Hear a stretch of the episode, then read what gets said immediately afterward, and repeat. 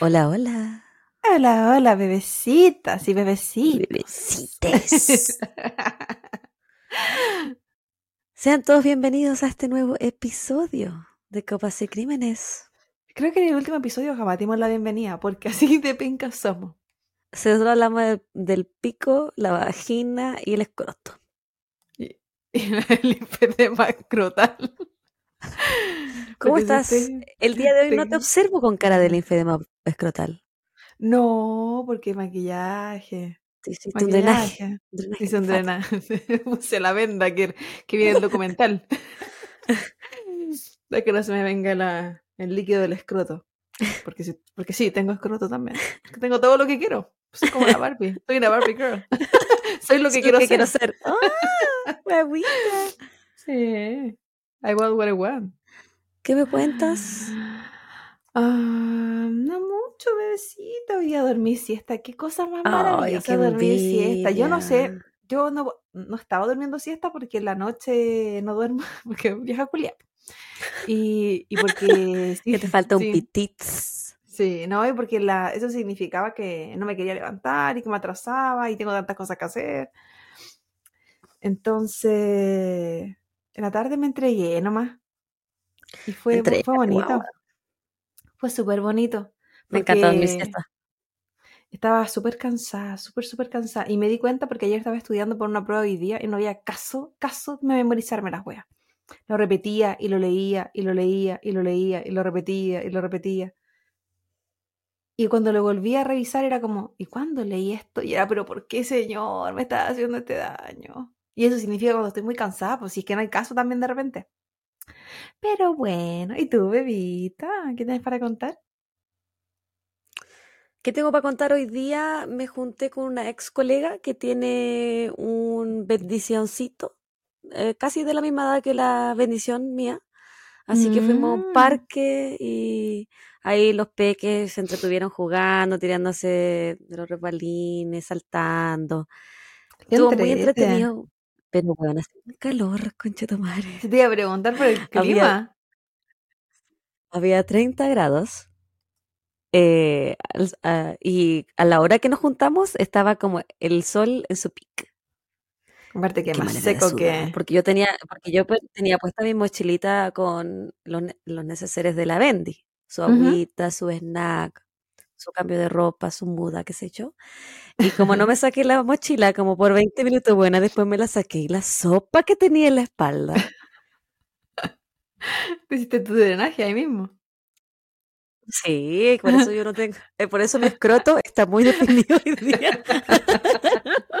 Por eso no hay limpias de más escrotales hoy día para nadie. Yo te voy a preguntar No, porque si me dijiste lo del que parque y aquí hoy día hacía calorcito, pues. Entonces, si aquí hacía calorcito, sí, ya me imagino allá. Ya, esta, esta semana, hoy día era el día más caluroso de la semana. El resto va a haber 25, 27 grados, ideal para ti, asqueroso para mí. Pero ya, ya empezó el calor, yo creo que ya de aquí no hay vuelta atrás y en unas pocas semanas más ya voy a estar en los 40, qué terrible, qué terrible esta vida. ¿A los 40 años? ¿Estás contando tu Estúpida. verdadera edad? ¡Cállate la boca! ¿Tú acaso ves alguna arruga en este rostro? Hoy las veo en el mío, qué terrible. Cómo se vienen los años. Y usted verá esta cara de que y, y pensará, uy, no ¡Qué tiene arruga. ¿Por qué, globo! por qué está tan gordita esa cara? Como cara, como cara de niña de 10 años, redondita, redondita, pero no. Este, Una querubina. esto después se cae y uno queda con carita de bulldog. Esa es la parte, de una característica de mi familia, la carita de bulldog. Nada, precioso, pero no, así ya se viene. Las manchas en la cara y todas esas cosas. Y La eso fue lo de hoy día, po. Eso Pero que fue... entre, ¿te la pasó bien Sí, la pasé bien. Sí, la No, pasó tú, bien. la Bendy. Ah, pero es que yo también la pasé bien porque em, con mi ex colega obviamente me llevo bien y, y como te había dicho la otra vez, no, no tengo amigas que tengan hijos, po, de, la edad de la hace Entonces, falta. de repente uno tiene que tener una mom friend. Y sí, Es la pasó súper bien la. Bendy. Llegó, se comió toda su comida y después hizo show. Como la típico Ya, le- ya le tocaba, le tocaba.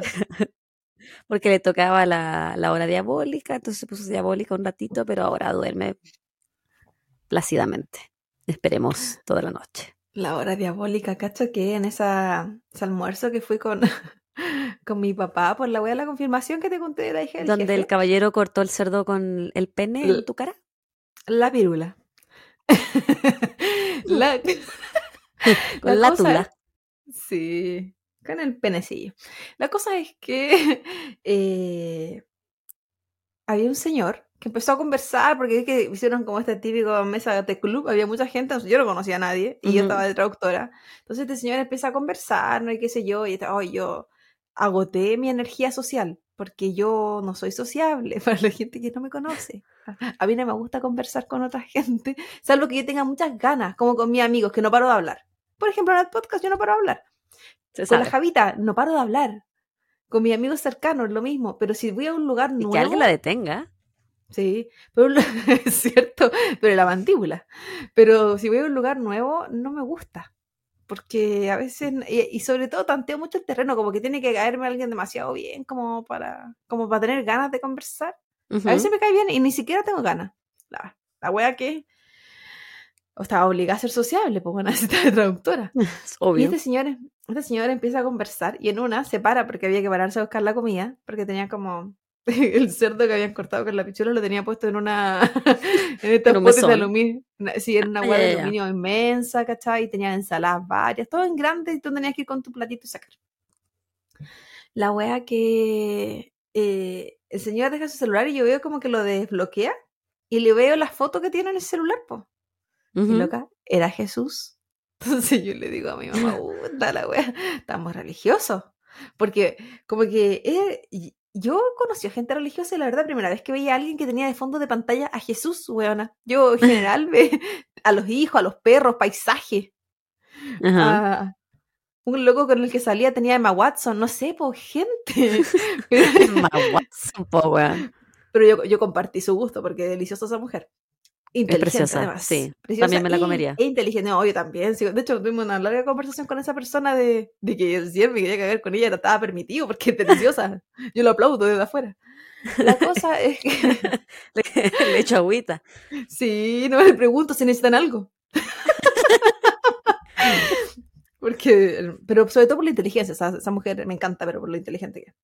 La cosa es que después el señor vuelve y empieza a conversar y de la nada empieza a hablarme de, de que estamos en un estado satánico. Y yo pensé que dije, Ohio, Ohio es un estado satánico. No, no, no. Y vivíamos en un estado satánico en el que los En general, presidentes y expresidentes, sí, y él, él era parte de, venía de, de un país árabe. Entonces él me estaba hablando de, de lo del satánico que era todo allá y que se Ujú. venía la última guerra. Yo dije, puta, está anunciando una que esta weá te lo juro era destino final. Me está anunciando una guerra de su país o de los países de allá o algo así. Pero no. Porque después de que, porque me decía, pero tradúcele. Entonces no solo bastaba con que yo tenía que comerme la mierda que me estaba contando, tenía que repetirla a mis padres. Y me que estaban mirando con cara de qué wea estamos. ¿Qué está pasando acá? Sí, me cargan esa weá. Esos momentos Eh, tan incómodos. No, y en el que tengo que sonreír. Porque no voy a decirle, ¿sabes qué? Cállate, concha de tu madre, no me interesa. No, yo sonrío y estoy ahí y es como, sí, sí, toda la razón, sí, un- estamos en un estado súper satánico. eh. no sé, weón. que, no me, que no me vio, hice la manito como el diablo, no sé, cualquier weá, así como, no sé. Y, y empezó a decir que todos íbamos a morir, weona. Y que me preguntó qué edad tenía yo. Yo le dije que 32. Y me dice, ah, probablemente tú alcances a, a ver eh, la época dorada, de la época de oro que viene después de esta, de este cabo. la- porque es la guerra final. Y todo esto en una conversación en una mesa con flores, velitas, de con De una cruces, confirmación. de una confirmación. Y la gente hablando de la familia y este señor hablándome de esta weá Del fin del mundo. mientras sonreía. Y, yo le traduje a mi mamá esta weá y me dijo, o sea, me está diciendo que yo me voy a morir y yo no voy a ver nada, pero tú sí. Sí, él- gente que está bien, está bien caga la ceba, porque imagínate tú empezar a hablarle una wea así tan apocalíptica a una persona que acabas de conocer en un evento familiar, religioso, weón, tenés que estar bien cagada la cepita. Entonces fue Perdóname. como, no, yo dije, por eso no me gusta la gente, pues weona. A mí tampoco me ¿Por gusta. qué? ¿Por cómo me voy a sorprender? ¿Por qué no hablamos del clima? La otra vez nosotras conversamos con la Javita de que éramos una vieja escuela porque hablamos del clima mucho. Pero, y el otro día con otra amiga nos pusimos a hablar del clima también. Con la Romy, de cómo estaba el clima en Chile, acá, en la weá. Y es como, es que esos temas me gustan. Háblame de cómo están las estrellas, háblame cómo está creciendo el pasto, weón. O cómo dejó de crecer el pasto. Háblame de cosas, háblame del infedema escrotal. Pero ¿por qué me tenéis que hablar del acabo de mundo? Te lo juro que no era el momento, no aplicaba. No, Pero en Nunca. fin, esa- en, en no fin, había un buen momento. mejor porque no me hablas de lo que estás tomando hoy. Ahora que te veo acercar ese vaso. ¿Qué, sa- qué ¿Decepciones? que- Sí. Decepciones.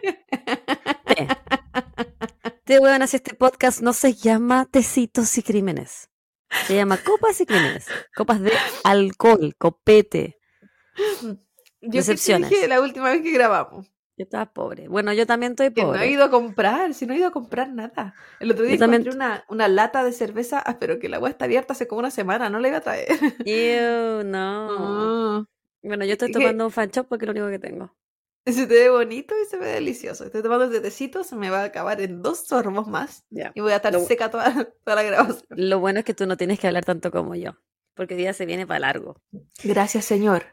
Empecemos con los saludos. Hoy sí, bebita. Hay que saludar a la gente que nos escribe con tanto amor y tanto cariño. Y con tantas pide. peticiones terribles. Hoy sí. Vamos a hacer honor hoy día. Hoy día sí que sí. Sí, déjame partir Por con el supuesto. primer saludo. Las damas primero. No hay ninguna, bebita. ¿Quién? ¿Quién hago pasar a quién? Nos vamos con eh, un saludo que nos escribió nuestra amiga la Lola Barte, que nos, yo le decía la Lola Berta hace un par de semanas, en el episodio 15, y nos pone, lo que más nos gusta es chismosear de sus vidas, no dejen de hacerlo. Y nos habló del caso de eh, Sin Rastro, la desaparición de la niña que tú contaste acá en Estados Unidos, que nunca apareció, que de su pieza. Rachel Mellon. Exactamente, yo memoria por los nombres y no acuerdo ni los míos. Me pone, y pone que el caso es un espanto horrible. Y es verdad, porque es súper incierto. y Mucha es- rabia. Mucha rabia, mucha, mucha todo, weón, es terrible. Y que no haya respuestas aún. Y no las va a ver. No. El siguiente saludo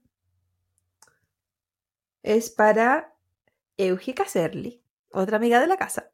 Y ella nos escribió en el episodio 11 de la temporada 3, es decir, el del asesino de la NFL.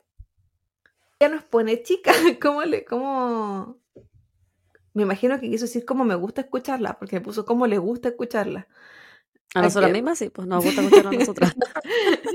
Dice, no saben lo que me empieza a estar al día y tener que esperar hasta el próximo capítulo. Ni hablar de si tiene que haber una próxima temporada. Las queremos. Ah, usted nomás, señora. Señorita. Así que un abrazo gigante, Euge. Vamos a ver, estamos a duras penas sobreviviendo. Pero vamos, nosotros estamos viviendo el día a día.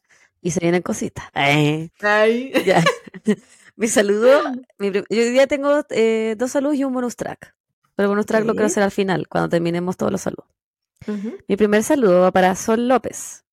Ella nos escribió, me faltan como tres capítulos para ponerme al día. Han sido mi obsesión del último mes. Ja, ja, ja, ya son como mis amiguis. Si bien tengo 36, con un emoji de una abuelita, también estudié en la Valpo y cuando dijeron el gritito lo dije a todo pulmón con ustedes. Ja, ja, ja, ja. Quizás nos encontramos en algún baño carreteando y fuimos muy amiguis de baño. Ja, ja. Abrazos cabras, son las mejores y sigan así. Pese a las tragedias que narran, siempre ponen conciencia y respeto, lo que se agradece. Y nosotros después entablamos una larga conversación contigo, Sol. Muchas gracias por tus lindas palabras que nos, que nos dijiste luego en la conversación, sobre todo a mí, nos mandaste muy, muchas bonitas energías con tu Reiki. Así que muchas gracias, Sol. Sí, hablamos de que era mi, mi melliza que Fuimos Sí. separadas la serie, entre otras Y cosas. que a mí me, y que a mí lo más probable es que me haya subido los calzones en, en, en un... te firmó la puerta y te limpió. te ayudó a lim- lo más sacudirte. probable es que me limpió, porque si no, pues, la sacudida, la sacudida de La chiquita. sacudía. Ya, sí. Te toca, estamos, Claudia. estamos cada día más rotas. Yo no sé a dónde vamos a llegar. Se, Este es nuestro verdadero ser. Sexualiz. No, no el mío. El mío sí. Yo O sea que te que sorprende. No, no, no, de hecho, me sorprende que yo sea la peor últimamente. Eso es lo que sorprende. En fin. Un saludo para Carmen Carmona Cabrera. Ella nos escribió en, en- porque también subimos cortitos, no solo videos completos, bueno, los, los clips que ustedes ven en, en Instagram a veces, eh, a veces también, a veces nomás, los subo a, a YouTube. Y ahí nos comenta el, el del Tila. Y nos pone, qué lástima de infancia perdida. Un niño sagrado. Como madre no entiendo cómo hacer daño a un ser tan indefenso. Qué rabia. Y yo también, poco. Yo todavía estoy marcada con las cosas que le hicieron a él cuando chico. Independiente de opino todo lo que él hizo. lo. Sí. Porque él hizo demasiadas cosas, pero todo lo que le hicieron, yo no, no lo proceso todavía. todavía. No. Hay cosas que nunca voy a entender. Como hablar sobre el día final en una confirmación y estas. Yo no, no proceso. Y el último saludo de mi parte es para un amigo de la casa que nos escribe siempre, siempre, siempre, siempre, siempre. Así que es para Juan Perdomo. Él lo escribió en el episodio 9 de la tercera temporada, La Vida Negra, Lynn Turner. Y nos pone que no estaba echando de menos la dosis del lunes, porque como los lunes hemos estado fallera. bueno, estamos, yo he estado fallera. Y nos pone que muchas gracias por, por todo. Chiquillas. Así que un abrazo gigante, Juan.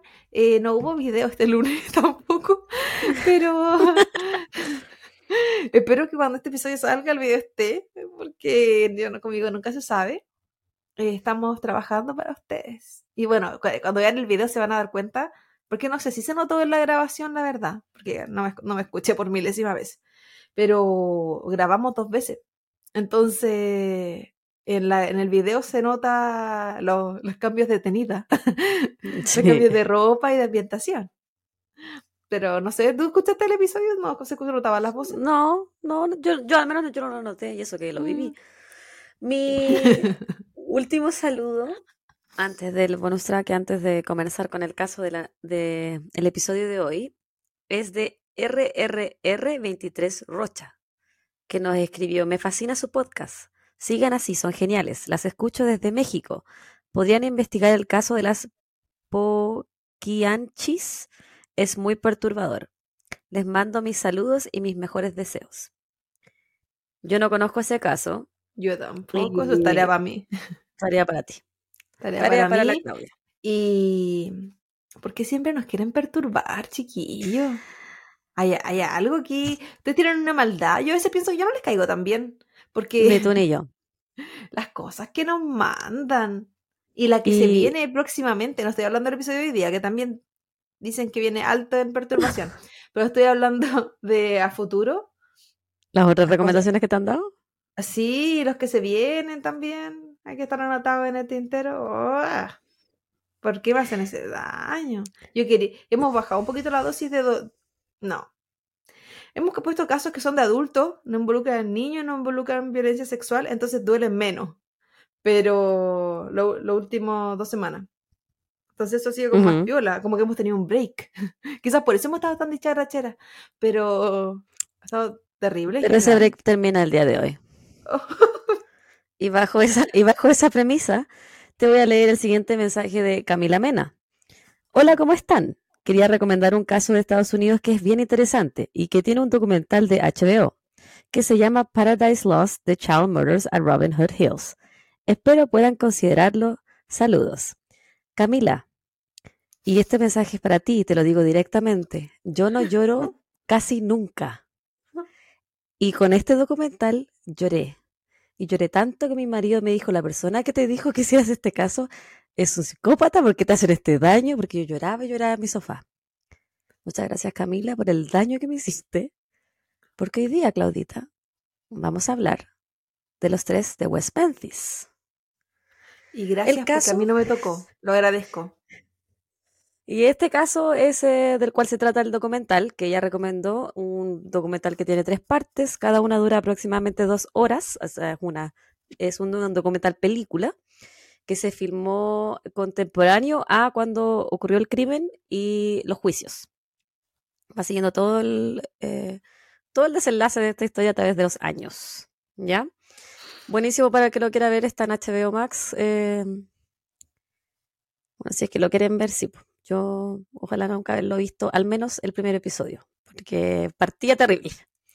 Bueno, ¿estás lista? Jamás. Ya. La noche del 5 de mayo de 1993, John Mark Byers, de quien ahora en adelante lo conoceremos como Mark Byers, hace un llamado a la policía del oeste de Memphis, o West Memphis. Su hijo de 8 años, Christopher Byers, estaba desaparecido. Él junto a su esposa Melissa le dicen a los patrulleros que la última vez que vieron a su hijo fue cerca de las 5 y 30 de la tarde. En los siguientes 90 minutos, la policía recibiría otros dos llamados telefónicos. Uno por parte de Dana Moore. Ella informa a la policía que su hijo Michael se encontraba andando en bicicleta con otros dos amigos alrededor de las 6 pm y que aún no volvía para cenar. El tercer llamado sería por parte de Pamela Hicks, la madre de Stevie Branch. Pamela no veía a su hijo desde la mañana cuando éste se fue camino al colegio. Esa noche la policía y las familias buscaron incansablemente a los tres menores, incluyendo un terreno de cerca de 40 hectáreas conocido como Robin Hood Hills, donde los niños del vecindario solían jugar y andar en bicicleta. Este terreno boscoso no llevó a encontrar a los menores desaparecidos, al menos no esa noche. Al día siguiente, en la mañana, comenzó una búsqueda más exhaustiva de los menores. Se formó una cadena humana, esas cuando las personas van caminando como en fila, y las personas se dirigieron otra vez a Robin Hood Hills. Como dije antes, este lugar lleno de árboles, era muy utilizado por los niños para ir a jugar o andar en bicicleta. Como típico de los lugares más, eh, de los estados, de las ciudades que tienen más verde. Hasta ahí como bien parecido. Bueno, Memphis es un estado del sur donde hay mucho verde. Sí, pues. cerca de la 1 pm, uno de los patrulleros encuentra un zapato en un arroyo lodoso. Lo que describiré a continuación, por favor escúchelo bajo su propia responsabilidad, porque yo lo encontré bastante fuerte, al menos en las escenas que presentaban en el documental. En esta misma zanja encontraron los cuerpos desnudos y atados de los tres niños de ocho años que habían desaparecido la noche anterior. Los tres, como dije antes, se encontraban desnudos, sus manos se encontraban atadas al pie del mismo lado por atrás de la espalda. Es decir, la mano derecha se encontraba atada al pie derecho con los cordones de los zapatos de las víctimas. Sus ropas se encontraban en el lugar, abajo del barro y enredadas con palos. Toda la ropa había, sido dada vuelta y la ropa interior de dos de los menores nunca fue recuperada. Las tres víctimas habían sufrido golpes en la cabeza, tenían diversos rasguños y el cuerpo de Christopher Byers había sido mutilado. El pequeño se encontraba despojado de sus genitales. No pasó mucho tiempo para que la comunidad comenzara a especular de que este terrible crimen había sido el resultado de personas que adoraban al diablo, y la policía no hizo nada para parar estos rumores. De hecho, ellos mismos dijeron estar investigando todos los ángulos posibles, incluido el ocultismo y actividad ligada a cultos. Incluso asignaron un número telefónico para potenciales pistas que terminaba en 666. Como mamá, que no soy, pero me imagino encontrarte con eso o que te informen de eso, de esas fotos, porque por lo general a veces tienen acceso a las fotos de, la investigación, como después de, oye Ana, el dolor. Eh, yo no sé cómo superáis esa weá. una de ¿Cómo las no primeras imágenes con el mundo? del, del documental muestran los cuerpos de los niños, de las víctimas, desnudos ahí. Y ahí yo me puse a llorar, pues. Y después en la parte que el, el papá de, de Michael Moore lo entrevistan, porque es, todo un documental, entonces entrevistan a todas las personas involucradas.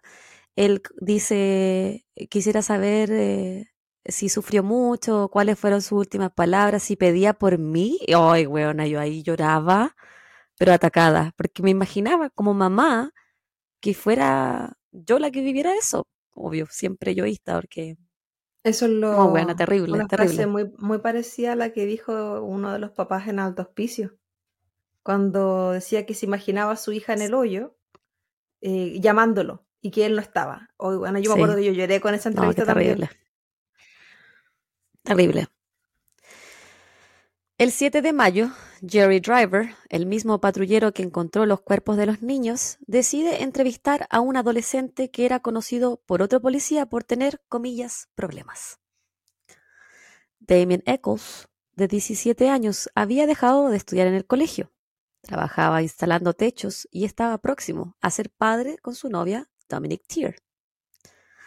A Damien le gustaba la música heavy metal. De hecho, eh, bueno, no sé si Metallica es heavy metal, perdonen mi ignorancia, pero Metallica era, era su grupo favorito. Solía vestir de negro y tenía el pelo largo y oscuro, además de un tatuaje en su brazo. Él había tenido problemas leves con la ley como robar artículos pequeños. Damien pasó un tiempo en un centro de detención juvenil, pero poco tiempo después fue trasladado al hospital psiquiátrico de Little Rock en Arkansas cuando intentó morder a otro joven e intentar chupar su sangre. Ok. ok, todo lo que dijiste antes no me llevaba a eso.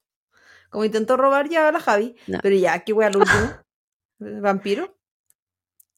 Luego de su tratamiento y subsecuente liberación, bue- eh, Deming tenía eh, problemas de bipolaridad, depresión, eh, distintos trastornos mentales, ¿ya? Pero eh, hizo el gallo hizo tratamiento. Pero para algunos de esos necesitáis tratamiento por vida, po. sí, como, medi- como eh, medicamento. Estaba medicado. Damien después, esa parte no la leí en ninguna parte. Damien volvió luego de ser liberado a West Memphis, donde tenía asesoría de parte de un trabajador social en un centro de salud mental. Damien venía de una familia humilde, a la que él mismo catalogó como white trash, el término americano de una familia blanca, muy pobre, eh, con poca educación, quizás con pocos modales. Es como lo peor de lo peor es white trash para los En ve- en versión blanca. Su propio trabajador social escribió en sus notas que Damien le había informado que quizás él se convertiría en el próximo Charles Manson o Ted Bundy. Dado estos antecedentes, Jerry Driver decidió que Damien era una persona de interés y le pasó esta información a la policía de West Memphis. Entre el 7 y el 10 de mayo, Damien Eccles fue entrevistado por la policía tres veces. En el parque de las casas rodantes donde él vivía y en la estación de policía. Él dijo no saber nada de los asesinatos y que quien fuera que los cometió era evidentemente una persona enferma. Además que lo más probable era que haya conocido a los niños por la manera en que los habían asesinado. La coartada de Damien era la siguiente. Él había pasado el día con su madre y esa noche estuvo al teléfono con dos amigas. En, en inglés decía girlfriends, y yo, yo no estoy segura que si él tenía dos pololas, dos novias, o si eran sus dos amigas nomás. Porque Claro. eh, se, da- se presta. Damien también aceptó pasar por un polígrafo, el cual indicó que en ocasiones sus respuestas indicaban engaños, no necesariamente que él mentía. La policía también indicó que Damien le gustaba leer libros de Stephen King, escribir poesía dark y que tenía la palabra evil escrita en sus nudillos.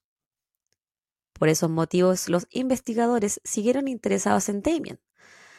Y no solo se enfocaron en él, sino que también agregaron a la lista de sospechosos a Jason Baldwin, de 16 años, un amigo de Damon Eccles. quien al igual que su amigo tenía escrita la palabra evil en sus nudillos. Era de un estado socioeconómico bajo. Lo habían sorprendido robando justo a, a Damien. Tenía los mismos gustos en cuanto a música y literatura. Pero a diferencia de Damon, Jason era un estudiante destacado, con talento para dibujar y el diseño. Sus mismos profesores querían que Jason siguiera una carrera universitaria en diseño gráfico. Quiero decir que tus gustos en música y literatura y tus tatuajes no significan que tú seas asesino. No, de nada que ver. Es como que no busca, que nos revisaba Yo escuché mucha música punk. Yo escuché mucha, mucha música punk eh, cuando tenía la edad de ellos. Y también me vestí de negro, y también me creía mala. Y bueno, aparte de robar chicle, no. Es que no puedes juzgar nada de eso, ni siquiera un tatuaje que diga ninguna weá, porque todos pasan por etapas, se creen malitos, estamos hablando de adolescentes. Sí, Jason Baldwin también fue entrevistado por la policía, pero este, al igual que su amigo, negó rotundamente cualquier conexión con los asesinatos. Es más, eh, Jason y Damien dijeron que ellos se enteraron de los asesinatos por la misma policía. Sin embargo, esto no significaría que la policía desestimara a los adolescentes como sospechosos. Muy por el contrario, los detectives creían aún más que ellos estaban involucrados con la muerte de los tres niños. A pesar de que no tenían pruebas concretas ni nada que los ayudara a resolver este crimen. Esto cambiaría cuando una mesera llamada Vicky Hutchinson le dijera a la policía que ella conocía a Jesse Miss Kelly, un joven de 17 años que a veces cuidaba a su hijo de 8 y que le cortaba el pasto. Jesse Iba al mismo colegio que los otros dos, comillas, sospechosos, y probablemente podía otorgar información de ellos. Vicky le dice a la policía que ella puede jugar a ser detective por ellos. Vicky creía fervientemente que Damon Eccles era el responsable de los crímenes. Según Vicky, ella convencería a Jesse de traer a Damon a su casa para sacarle información. Luego de esto, Vicky dijo que ella, Damon y Jesse salieron en la camioneta roja de Damon, siendo que este último jamás había tenido una camioneta ni permiso para conducir. Damon, se supone, los había llevado a un campo donde había otras personas jóvenes desnudas. Vicky expuso que Damon y Jesse habían participado en una orgía en la cual las personas se decían nombres como serpiente, araña o Lucifer. Por lo que Damon era un miembro de un culto diabólico. Esta información le servía a la policía, ya que ellos pensaban que los crímenes estaban ligados con el ocultismo y el satanismo. El 3 de junio, la policía va en busca de Jesse Miss Kelly. Su padre le da permiso para que él vaya con la policía, pero no dice explícitamente que su hijo, un menor de edad con un coeficiente intelectual de 72, lo que indicaba que él tenía limitaciones en cuanto a la funcionalidad intelectual, solo y sin sus padres o una persona que lo pudiese guiar, fuese interrogado por la policía por más de 12 horas. Ya lo habíamos visto antes, lo hemos conversado también. Y eh, me suena mucho a Steven Avery, su sobrino Brandon. La policía de West Memphis le dijo a Jesse que si él ayudaba a resolver estos crímenes, su familia podía recaudar el dinero de la recompensa, 35 mil dólares, que los ayudaría bastante. Jesse les dijo que él no sabía nada, y a pesar de eso, lo hicieron pasar por un polígrafo el cual se supone que decía que él estaba mintiendo. De las más de 12 horas que Jesse Miss Kelly fue interrogado en solitario por el detective Durham y el inspector a cargo del caso Gary Gitchell, solamente 45 minutos de esta interrogación fueron grabados. A pesar de que claramente Miss Kelly no conocía los detalles del caso la policía le decía que él estaba mintiendo y coaccionaron su confesión para que fuera lo que ellos querían. Por ejemplo,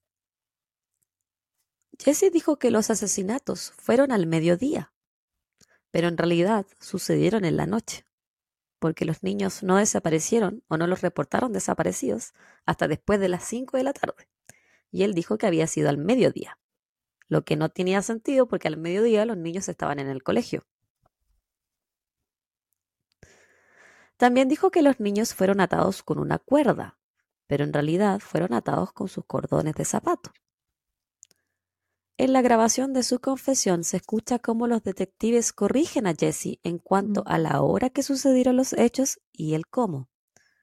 Se escucha como Jesse dice que sí a todo lo que los detectives le dicen y también él agrega que Damon Eccles y Jason Baldwin golpearon a Stevie Branch y Michael Moore, mientras que Chris Byers corrió intentando escapar. Según Jesse, su única participación fue atrapar a Chris Byers e impedir que éste se escapara, para luego esperar que Damon y Jason vinieran por él, y posterior a eso, Jesse irse del lugar.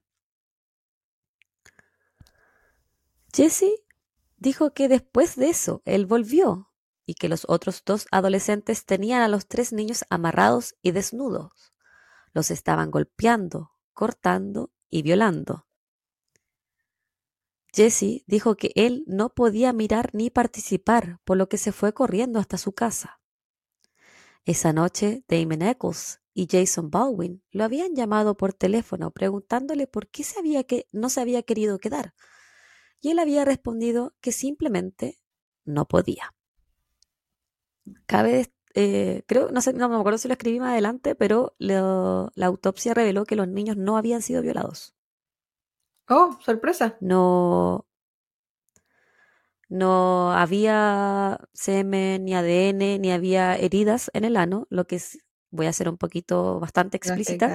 Los anos estaban dilatados y por eso se pensó que habían sido violados, pero luego de la autopsia se determinó que no, que estaban dilatados porque la dilatación del ano, al parecer, es algo que suele suceder póstume. Oh, mira, no tenía idea.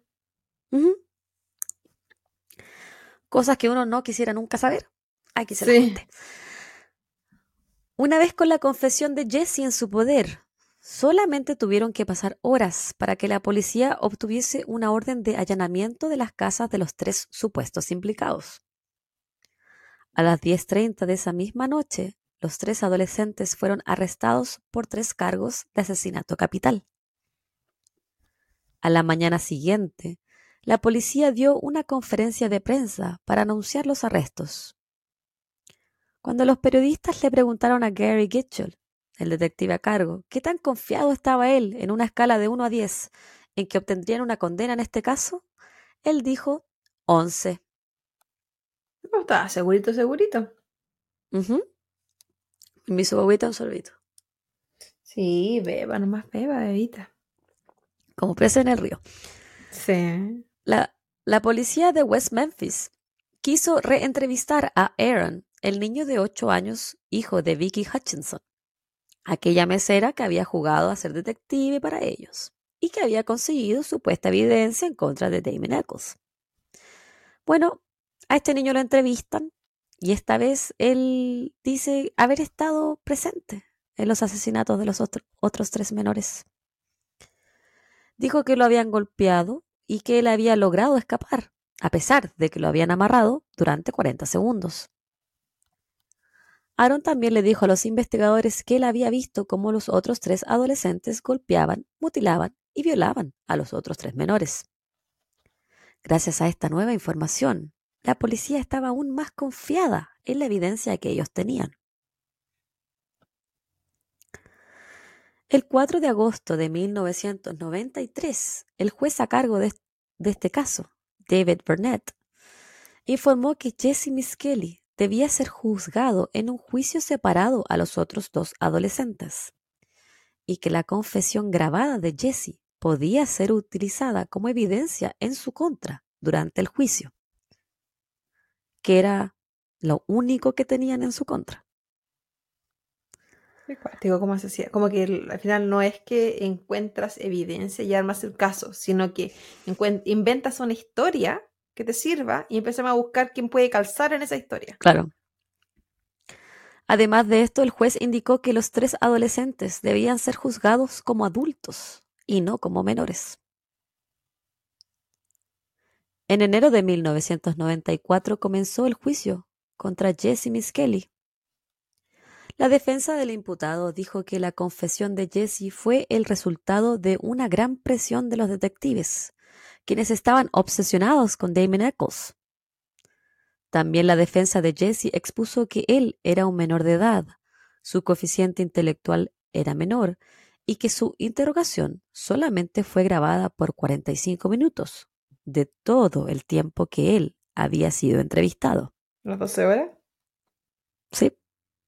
O sea, de 12 horas grabaste 45 minutos. No. ¿Y el resto qué Grabaste, pasó? grabaste lo Mira- que se aprendió mira las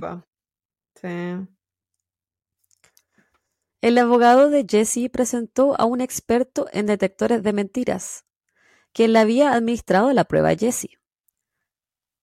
Y esta persona admitió que los resultados solamente arrojaban que Jesse había mentido solamente en una pregunta, cuando le preguntaron por consumo de drogas, no por los asesinatos.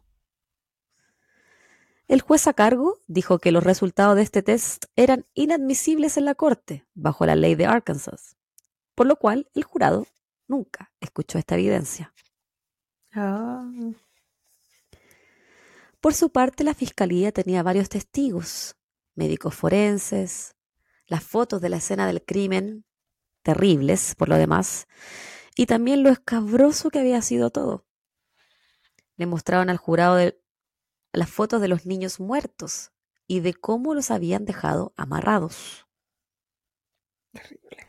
El inspector Gary Gitchell fue uno de los testigos con lo que contaba la fiscalía. El inspector dijo que Jesse estuvo muy relajado en todo momento mientras era interrogado y que a pesar de que Jesse había cometido errores durante su descripción de los hechos, él simplemente se había confundido. No que no sabía, era que estaba confundido. nomás. Buscan lo que les conviene. po. La fiscalía no quiso que Aaron Hutchinson, el niño de 8 años que supuestamente se había liberado, testificara.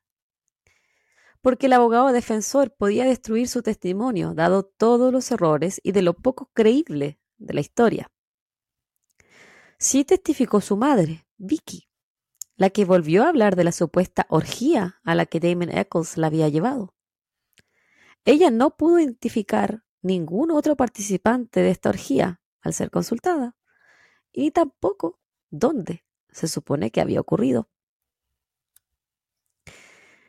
Lisa Sakevicius testificó representando el laboratorio criminalista del Estado.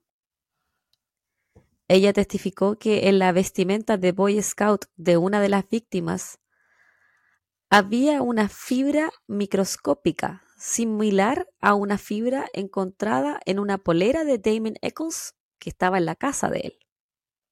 Una fibra. Una. microscópicamente similar. Además de esto, dijo que una fibra roja encontrada en la escena del crimen también era microscópicamente similar a una fibra de una bata roja que se encontraba en la casa de Jesse Miss Kelly.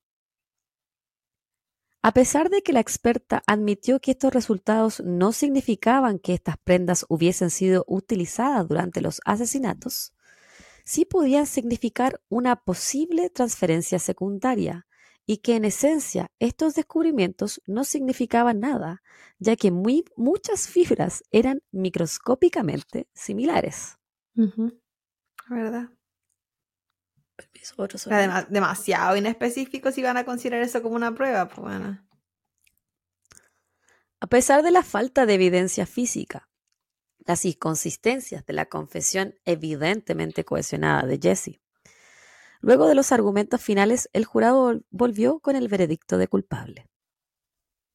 Y el juez lo sentenció a pasar el resto de su vida tras las rejas. Y weona no tenía nada contra él, pues. No, pues, la, la- Su confesión. La, la historia que ellos se crearon. po. Todo lo que Dos semanas más tarde del juicio en contra de Jesse Miss Kelly, comienza la selección del jurado para el juicio en contra de los otros dos sospechosos, Damon Eccles y Jason Baldwin. Jesse decidió no testificar en contra de los otros acusados, provocando que la evidencia en contra de ellos fuese bastante circunstancial. Y eso él lo hizo a pesar de que le ofrecían una reducción en su sentencia. Hacen esos juegos, culiados. Pa... Pero la carta bajo la manga caen entre que- ellos. La carta bajo la manga que tenía la policía era la evidencia de que Damon Eccles practicaba la brujería y que él mismo se describía como un brujo.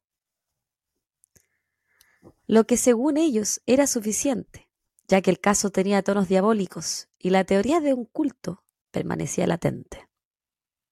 Qué cuático que tomen esa wea tan en serio. No me sorprende mucho porque estamos hablando del, sur de Estados Unidos. Sí. Estamos hablando de Ah. West Memphis. Durante razón. el juicio, la fiscalía expuso que durante una de las interrogaciones Damon Eccles había dicho que todas las personas tenían fuerzas demoníacas dentro de ellos y que el número 3, que era el número de cantidad de víctimas, tenía un significado sagrado en la brujería. Uno de los detectives a cargo de la investigación testificó que Damon Eccles tenía gustos extraños, como el hecho que leyera libros de Stephen King que vistiera de negro siempre y que a veces, según una de sus exnovias, llevara estos cuchillos como cortapluma, ¿Mm? los mariposa, ¿Sí? eh, que llevara cuchillo en, en su chaqueta larga y negra. Cuchillos de bolsillo para la gente que no le llame, que no lo conozca como mariposa. Según la fiscalía, el jurado debía tomar en consideración que la noche de los asesinatos había sido una noche de luna llena. Asimismo, llamaron al estrado al, au- al autodenominado experto en cultos, el doctor Dale Griffiths, de Ohio.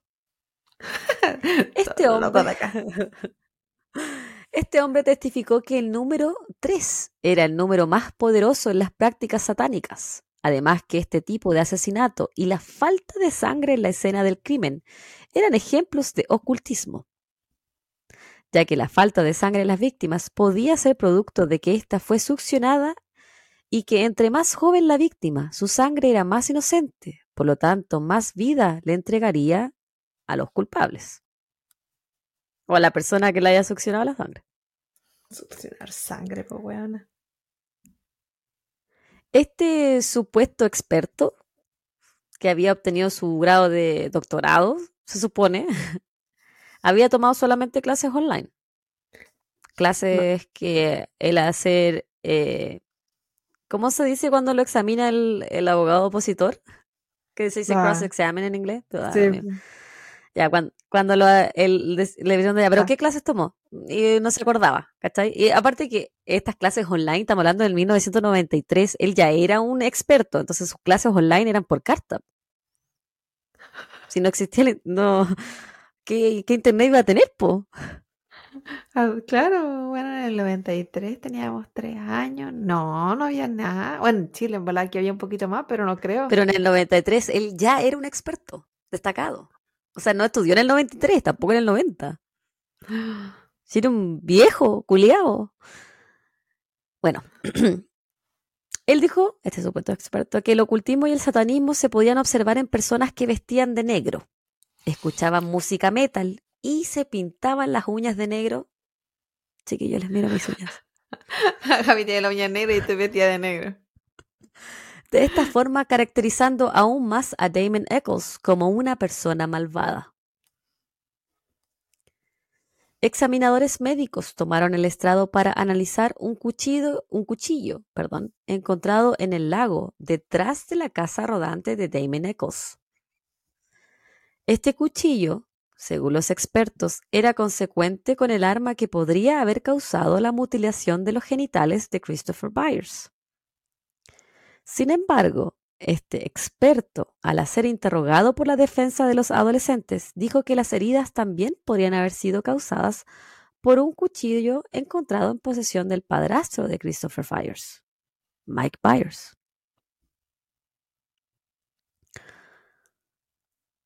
Un ex compañero de cárcel de Jason Baldwin, Michael Carson, testificó que Baldwin le había confesado los asesinatos. Su testimonio fue bastante gráfico. El adolescente dijo que Baldwin había cortado los genitales de uno de los menores, succionado su sangre y puesto el pene y escroto mutilados de Chris Byers en su boca. La defensa de Jason Baldwin. Dime. ¿Eso que tiene de satánico? O sea, que dentro del el experto mencionó que tenía mm. alguna. No, e, esto lo está diciendo Michael. No sé si por diciendo otra persona, pero como estaban hablando como de la misma historia. No, nadie mencionó que tiene de satánico poner esas cosas en la boca. Mm. Estamos hablando de, ah. de, que la cortan para hacer eso, me imagino. Porque, no sé, algún fin tenía, aparte de, tomarse la sangre. No sé. Quizás no me acuerdo. Quizás no me acuerdo y lo pasé de largo. No, eh, quizás no, no tenía ninguna explicación tampoco. De tanta wea rara que están diciendo. La defensa de Jason Bowie puso en duda este testimonio ya que los jóvenes habían tenido contacto no más de dos veces. No se conocían de antes, por lo que no había evidencia de que al ser simples conocidos, Jason hubiese confesado así de fácil este crimen tan terrible. Claro, como la abuelita cuando le la micro. Era como, ni siquiera habían sido compañeros de celda, era como que lo había contado así como en el patio de la, cárcel. Una wea así.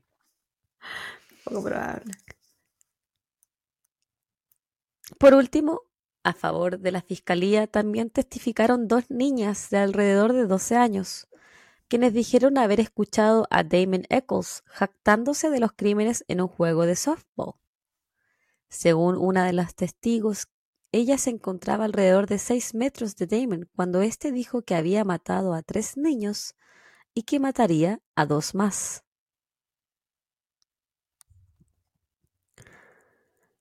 En cuanto a la defensa de los inculpados, ellos decidieron poner a Damon Eccles en el estrado, quien habló sobre sus creencias religiosas, la brujería, la literatura que le gustaba y que le gustaba vestirse de negro porque le habían dicho que él se veía bien de negro y que él al ser una persona insegura en sí misma se vestía de negro porque lo hacía sentirse bien.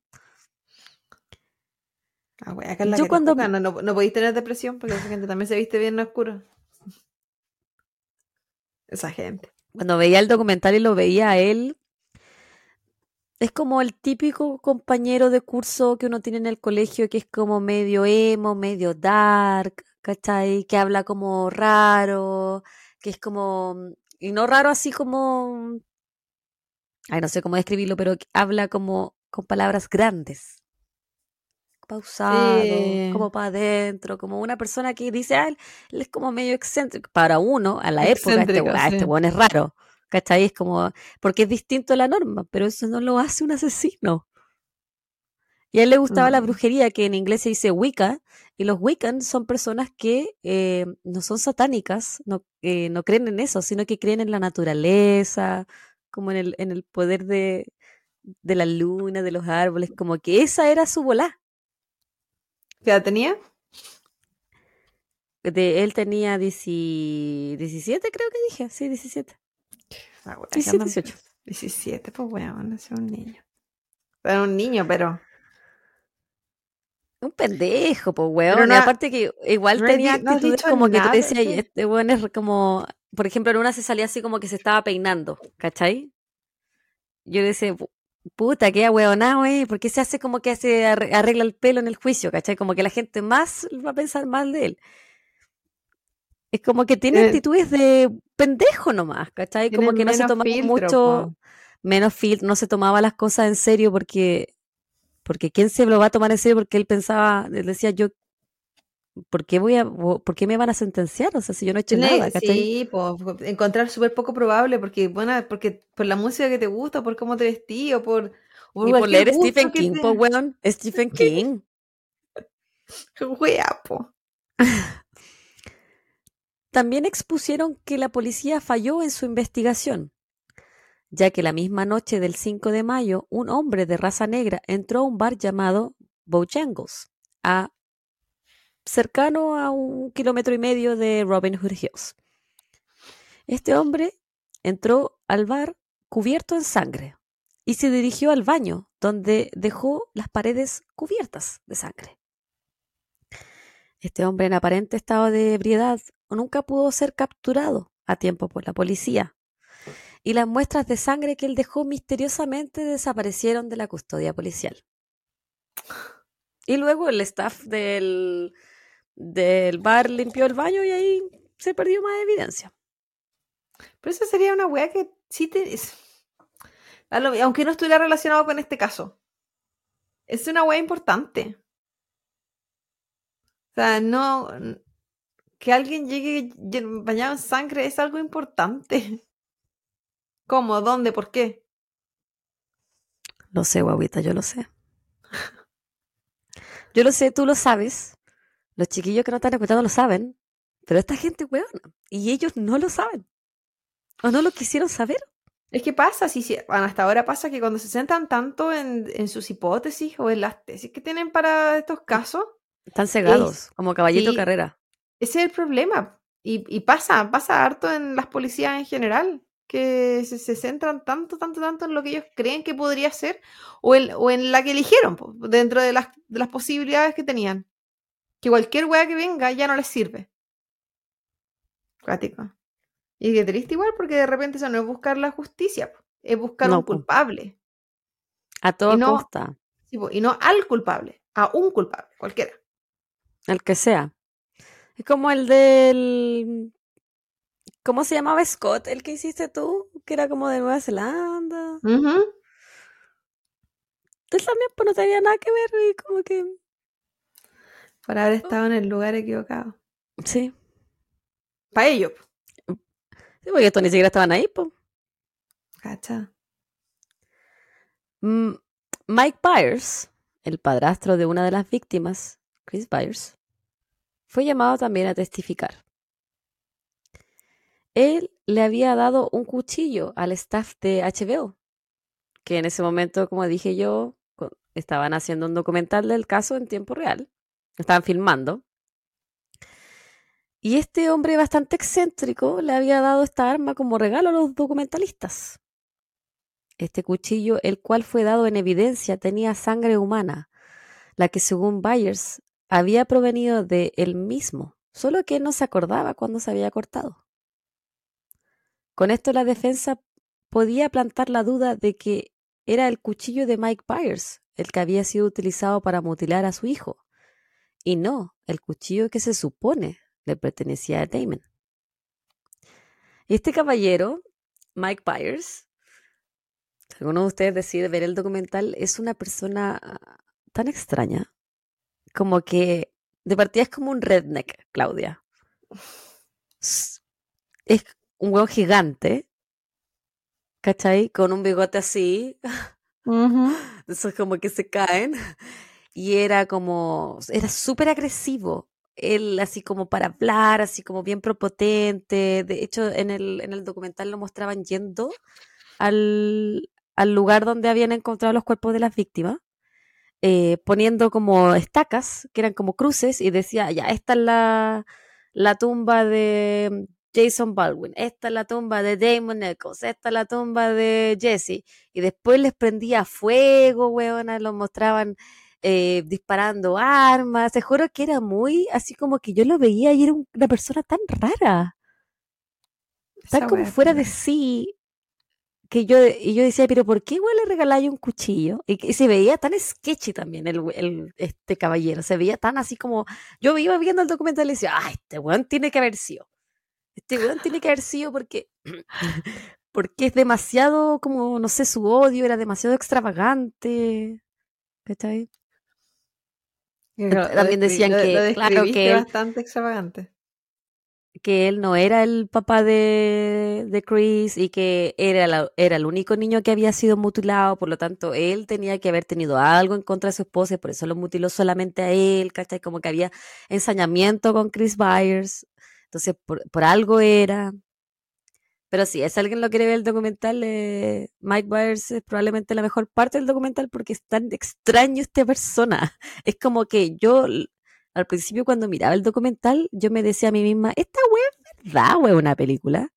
Porque es demasiado el personaje. O sea, gente que es muy errática, como. o que se comporta de manera tan. fuera de la norma. O. allá de fuera de Era la mucho, norma. era mucho. Acá en igual siento que acá es súper común que la gente sea así de rara, weona. Yo no sé si había visto esa- ese tipo de comportamiento en otro país tanto como acá. Yo lo encontré de too much. El abogado representante de Chris Morgan. Ah, perdón, me saltó una parte, parece. Eh, Rebobina, rebobina. Ahora sí. La defensa de ambos adolescentes tenía un as bajo la manga. Ellos querían llamar como testigo a Christopher Morgan, un adolescente arrestado por posesión de drogas en California. Chris Morgan había confesado que quizás por su uso de drogas se había desmayado y asesinado a los otros tres niños, pero que él no se acordaba. Así como que había tenido un blackout, se le había apagado la tele, como diríamos en Chile. ¿Cómo dices que quizás? A mí jamás se me pasaría por la mente. Pero luego de esta confesión, Chris Morgan se había arrepentido y retractado de esta supuesta confesión. El abogado representante de Chris Morgan le dijo al juez Burnett y a los otros abogados que si llamaban a su representado a testificar, él se apoyaría en la quinta enmienda en contra de la autoincriminación. Por lo tanto, no hablaría nada. O sea, cuando uno te interrogan, ah, eh, utilizo la quinta enmienda y no respondes nada. lo que mencionaste Es en como el, incriminarte sin incriminarte. eh, lo mencionaste en el episodio del asesino de la NFL con la tía. Sí, pues. La prima, tía, no sé. qué Esto no- era- mamá. Eh, prima, esto era exactamente lo que los abogados de ah, Baldwin y Eccles querían.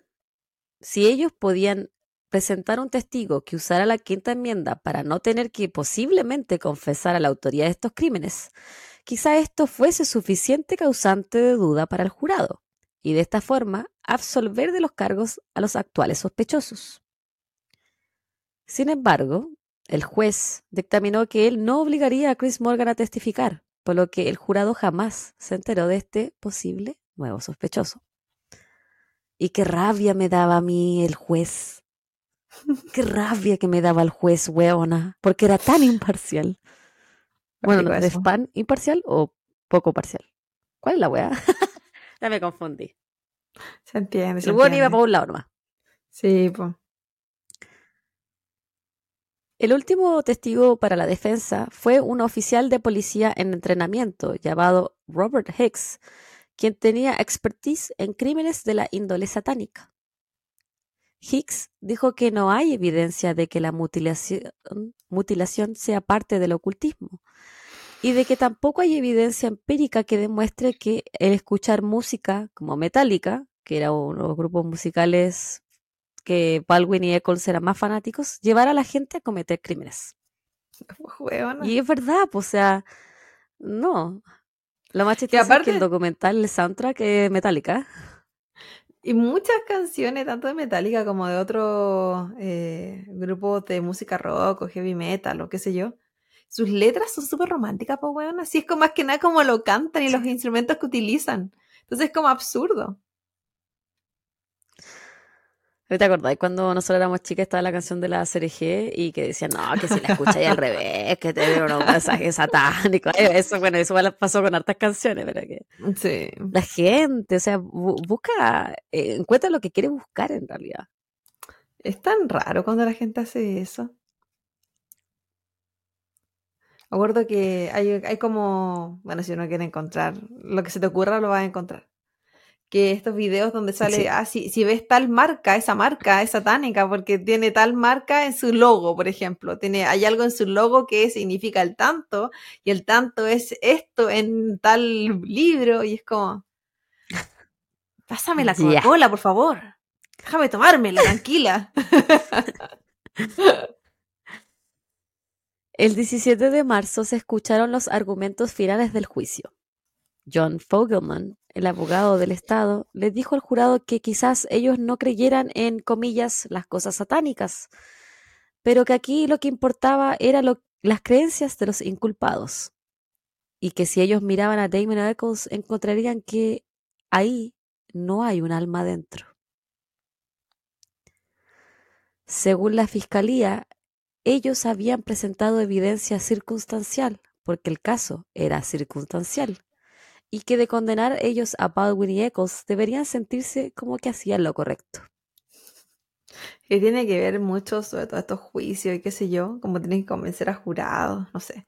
Eh, es harta como el cómo exponen las palabras que usan, el decirle a los jurados que si hacen esto están haciendo lo correcto, si no hacen esto están dañando y qué sé yo. Tiene que- manipulación igual. Sí, es cuático eso. Es que la pega de los, a los abogados de criminalistas, creo, ay, la paloma me- se va a enojar cuando se me equivoco, es eh, contarte una historia y que tú creas en su historia y no en la del otro igual, po. Sí, po. Aparte de todo lo que deberían utilizar, que son metodología forense y evidencias físicas, también tú te tienes que creer la historia si te- eh, tú no estuviste ahí. Entonces, es como la gente que nos está escuchando, se tiene que creer el agua que yo les estoy contando.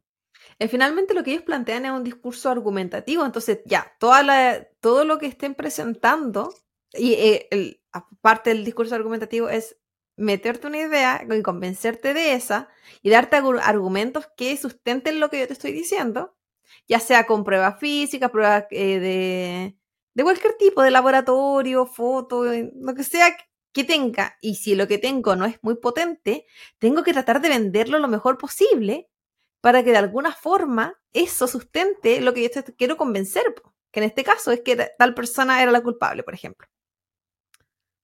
Es pega igual lo encuentro. Bueno, pues para eso trabaja, pero el... Para eso para lo que cobran. Claro, pero e- es, es... Yo creo que ellos tienen que creer en lo que están defendiendo, así como fervientemente, para poder defenderlo a morir. Sí, Y qué es, cuático. es- es increíble pensar que ellos sí creían en lo que estamos hablando. No solo que lo defendiendo, policías weón. también, po. Sí, bueno, los policías sobre todo. Para que no nos sorprendemos tanto. Ahí. Por su parte, el abogado de Damon le indicó al jurado que ellos por ley debían juzgar a su cliente culpable solo si encontraban que lo era, más allá de la duda razonable. Pero que luego de este juicio y dada la evidencia presentada, ellos deberían tener muchas dudas al respecto, ya que no había casi evidencia física existente que conectara a Damon con los asesinatos.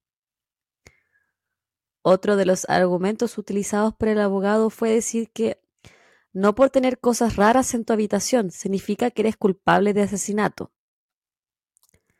Mientras que el abogado de Baldwin les indicó al jurado que debían sacarse el antifaz, ya que estarían culpando a Jason por simplemente ser amigos de Damon. Y las la, cuando se refería a las cosas raras era, por ejemplo, que tenía pósters de Metallica, que tenía Sí, pósters de, de cruces imágenes. al revés, como ese estilo de cosas raras, no que encontraron cuchillos con sangre, no que encontraron eh, de- ropa de los niños que habían asesinado, ¿cachai? No que encontraron nada más, solo que era su gusto en música y literatura. Cuática esa weá, porque. O sea, yo escuché harto ska y no por eso también andaba, no sé, una- una- no era punky de verdad, ¿cachai? Escuchaba ska nomás. Eh, no, ni siquiera, aunque hubiesen encontrado, por ejemplo, que ellos escribieran sobre matar, tampoco porque una weá es fantasía también la literatura, sino toda la gente que escribe Sí, historias de asesinato, de monstruos, de ovni, de toda la weá que se le ocurra escribir, eh, eh, porque en verdad lo vio, lo vivió, si por algo que existe la fantasía. O sea, Paquito absurdo. Si no hay, no hay ning- ninguna cosa en verdad que lo demuestre. Si alguien hubiese dicho, ¿sabéis que ta- esa, esa persona la vimos matando gatos? o la vimos cazando animales? ¿O tratando de, de quemar vivo no sé qué cosa? Eso, eso es como algo que te puede ser indicativo en la infancia. Pero, o, pruebas como de violencia o testimonios de violencia, de ese tipo de weas, pero lo que Sí, lo escuchan, único lo que violento ven- que yo encuentro, eh, o que yo encontré, era del Damon Eccles, era que le había intentado chupar la sangre a, un, a otro de los gallos cuando estaba preso. Pero Claro. también él tenía muchos problemas psiquiátricos. No, es que quizás podría ser el único O sea, que dice, ya, si te vaya a agarrar de ese argumento y querés mencionarlo y, y ponerlo, pero lo otro, como ya, al, al único que vamos a acusar a morir porque quiso algún día chupar la sangre de otra persona. Sí. Y la Bendy el otro, me trató de morder el otro día. Eso no significa que ella se crea un zombie.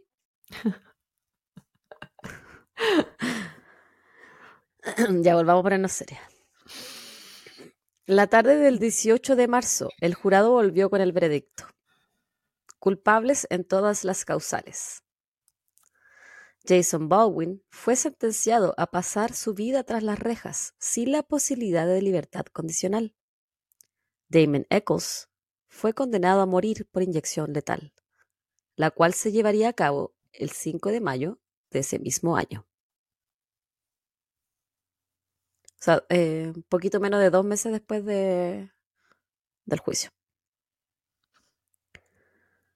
Los abogados de los tres adolescentes inmediatamente apelaron a la sentencia en la Corte Suprema de Arkansas.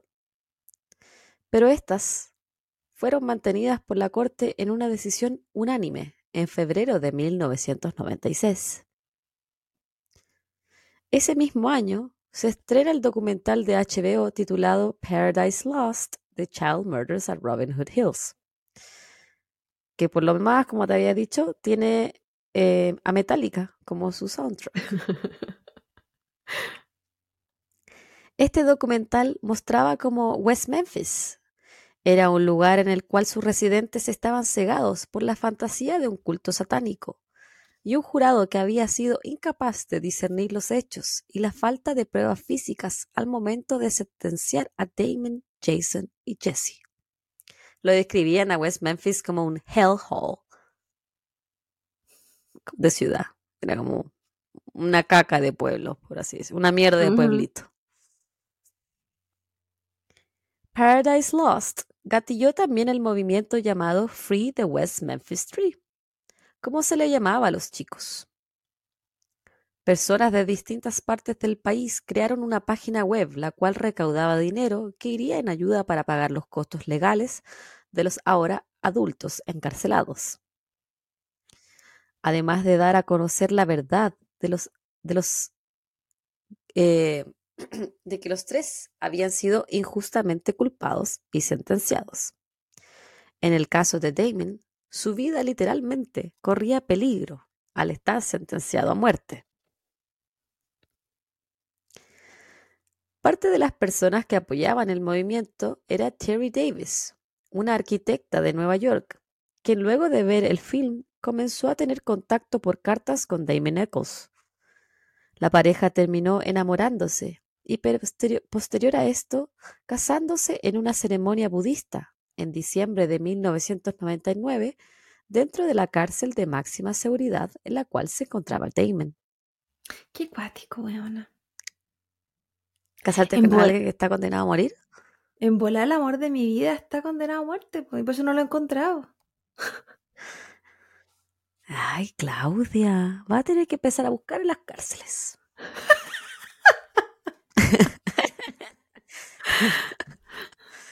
No, pero siempre me llama mucho la atención las mujeres que se sienten atraídas por hombres que están presos. Porque tú eres una de ellas.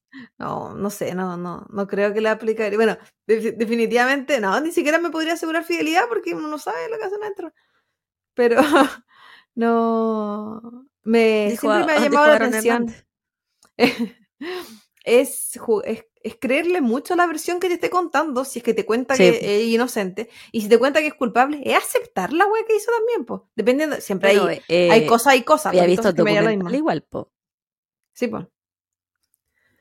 Cuático, no sé. Los realizadores de Paradise Lost hicieron una secuela que se estrenó en el 2000, llamada Paradise Lost Revelations, en la cual sugerían que Mark Byers podría ser el autor de los crímenes. Por todas las cosas que te dije antes, o sea, que le había dado el cuchillo, que era más raro que la mierda, que tenía pasado medio violento. Y después también hablaban, por ejemplo, que él con los años había estado involucrado, eh, que había dos menores de edad que estaban peleando en la calle y él le había dado un arma a otro de los adol- adolescentes. Ah, piola. ¿Cachai? Eh, no, sí, este gallo, yo, yo como ya veía el documental y decía, ya, ok, ¿es una buena persona? Quizás no, pero ¿eso lo hace el asesino de estos tres menores? No, No, po, no ¿cachai? No necesariamente. porque él, yo le haya, no, po, no necesariamente. ¿Era más raro que la concha de su madre? Era más raro que la concha de su madre. Es Y que también tenía- decían, bueno, tam- también explicaban en, esta parte que la, la esposa de él, Melissa Byers, la mamá de Christopher, había muerto en, un- en circunstancias extrañas, porque había, no, se había muerto, en- eh, se había ido en el sueño. Y que habían encontrado medicamentos en su sangre, medicamentos que estaban a nivel terapéutico por sus distintos trastornos depresivos, etc. Entonces eh, decían que a lo mejor él había sido el culpable de su muerte, pero, tam- pero no tenían pruebas tampoco. No, po. Más si dijiste que estaban a nivel terapéutico, o sea, nada que hacer con eso, po. Sí. En el 2000, y, y él decía que ella ya no, no había podido soportar eh, la, la muerte de su hijo. Una Y- mujer que también siendo- era bastante rara.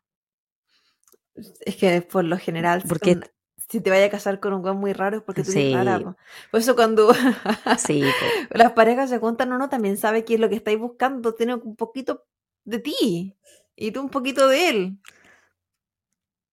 Cuando sentenciaron a lo, al Jesse en el primer juicio que él fue del Jesse, ella, ella la, la- lo entrevistaban afuera y ella decía que ella le iba a mandar una falda a la cárcel a Jesse para que, porque se lo iban a violar tanto que él era mejor que le, servía la falda. ¿Cachai? Era como, eh, obviamente ella hablaba de la rabia, de la ira, Sí. Pero Es, es- es un poco chocante, pero a la vez tú piensas, ella está muy enojada, lo que le hicieron a su hijo, terrible, weona. Y, y probablemente le, estás- le deseas lo peor de lo peor de lo peor a quien tú crees que es el culpable finalmente. Sí, Porque Sí. para, e- para ella era, era el responsable.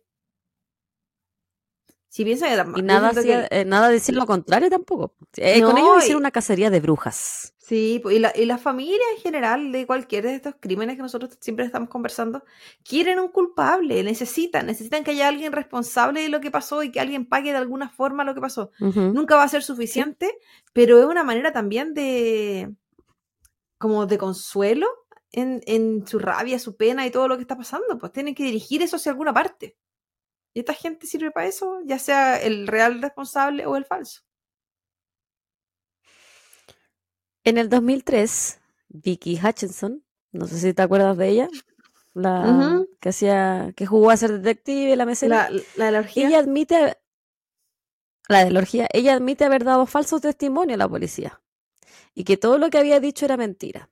Sorpresa de ninguna de nosotras dos. ¿Y por qué Según Vicky. después decirlo? Que no sé por qué debió decirlo, pero según Vicky, ella tenía miedo de que la policía le iba a quitar a su hijo, ya que ella tenía problemas por delitos menores. ¿Será? Ella es el hijo que también declaró. También, sí.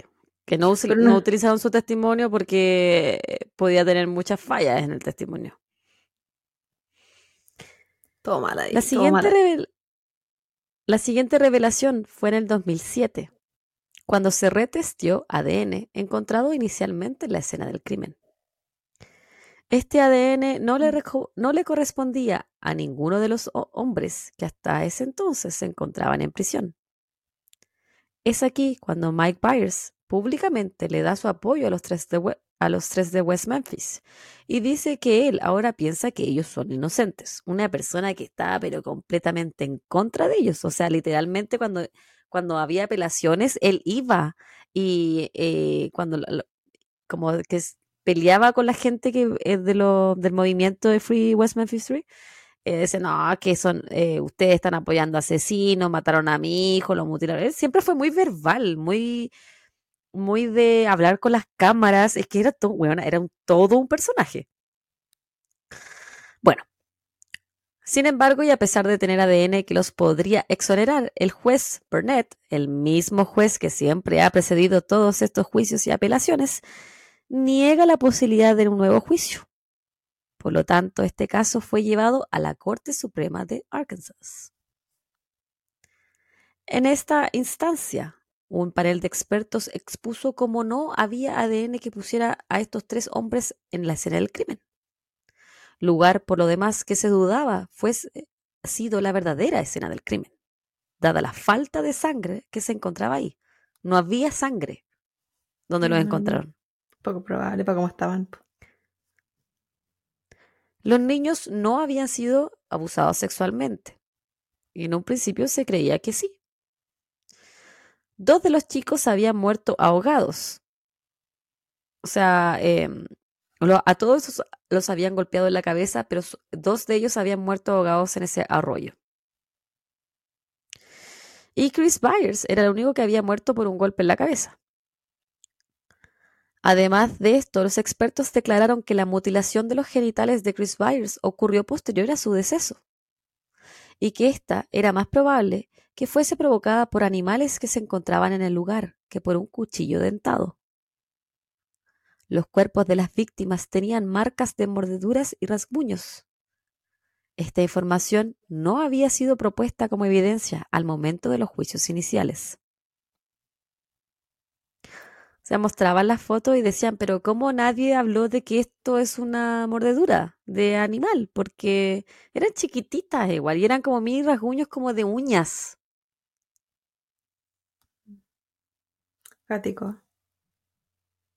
Como de animales carroñeros o animales salvajes también, si estáis hablando de un bosque. ¿Cuánto tiempo estuvieron ahí él, ellos? Habían Entre que- pasado, bueno, ellos desaparecieron como cinco y media, seis de la tarde y ya los encontraron al día siguiente a la una de la tarde. Pero es que igual es poco tiempo. Se dice que los animales atacan rápido pero. Y De si que ya ellos estaban muertos. Sí, bueno, entre que ellos desaparecieron y los mataron, no fue como el mismo segundo.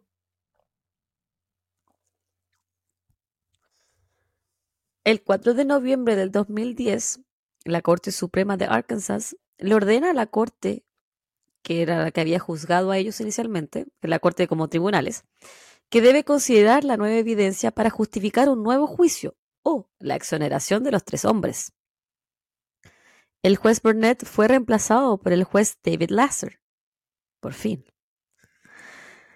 En agosto del 2011, y luego de semanas de negociaciones, los tres hombres firmaron una petición Alford, en la cual, si bien admiten legalmente que son culpables, ellos se declaran inocentes. De esta forma, asegurando su liberación. ¿Cómo admiten que son culpables pero se declaran inocentes?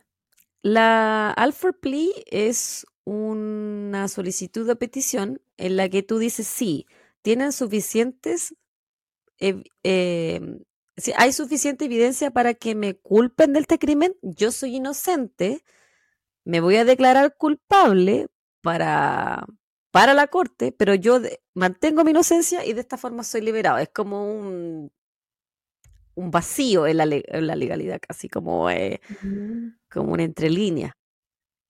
Yo no sé si estará en otros países. Pero, sé. por ejemplo, el, el gallo de la, de, de la escalera, el Michael Peterson, él está libre porque también firmó un Alford Plea. Cuático.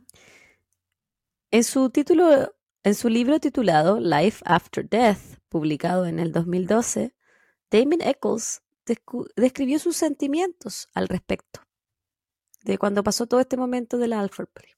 Ujú. Y dijo lo siguiente. Los fiscales querían que los tres firmáramos la petición, si no, no habría trato. Durante los años, a Jason le gustaba la prisión. Sus circunstancias no eran las mismas que las mías. Él tenía trabajo, amigos y le entusiasmaba el año siguiente, que tendría, em, que era un año escolar, porque él hacía clases, Jason. Jason había dicho antes que no daría su brazo a torcer, y yo lo entendía con todo mi corazón. Y yo sabía que él aún creía que seríamos exonerados y algún día caminaríamos hombres libres fuera de las rejas de la prisión. Pero el Estado era muy corrupto como para permitir que esto sucediera. Yo estaba atrapado en una pesadilla, encadenado a alguien con quien no me podía comunicar. Me paseaba por mi celda una y otra vez, a todas horas de la noche y del día. No podía dormir, comer, leer o incluso quedarme quieto. Lloré, maldecí y me enfurecí. Ver mi hogar tan cerca y al mismo tiempo tan lejos, fuera de mi alcance, me causaba un dolor imposible de articular. El, 19 de agosto del 2011 se realizó una audiencia donde los tres hombres fueron liberados luego de 18 años en prisión. 18 años. Jason, al ser consultado por qué decidió firmar la petición, dijo, no lo hice por mí, lo hice por Damon. Porque de esta forma te estáis declarando culpable. Sí, pues. A pesar de que tú eres inocente. Y él quería. Es que la, eh, la, otra vez lo habíamos conversado. La única, manera de, la única manera de tener beneficios es declarándote culpable. Porque si no, no, no, no, opta. Uno de los casos que habíamos, hecho antes, habíamos hablado de eso. Sí, lo hiciste tú, creo. Pero en, el, en ese caso, que creo que era el de Scott de Nueva Zelanda, sí, él, está solo ahí, po. Sí, po. Aquí tu decisión dependía de otras dos, o sea, tu liberación dependía de otras dos personas. Y si yo digo que, no, que no lo quiero firmar y no quiero dar mi brazo a torcer, me estoy cagando a los otros dos también.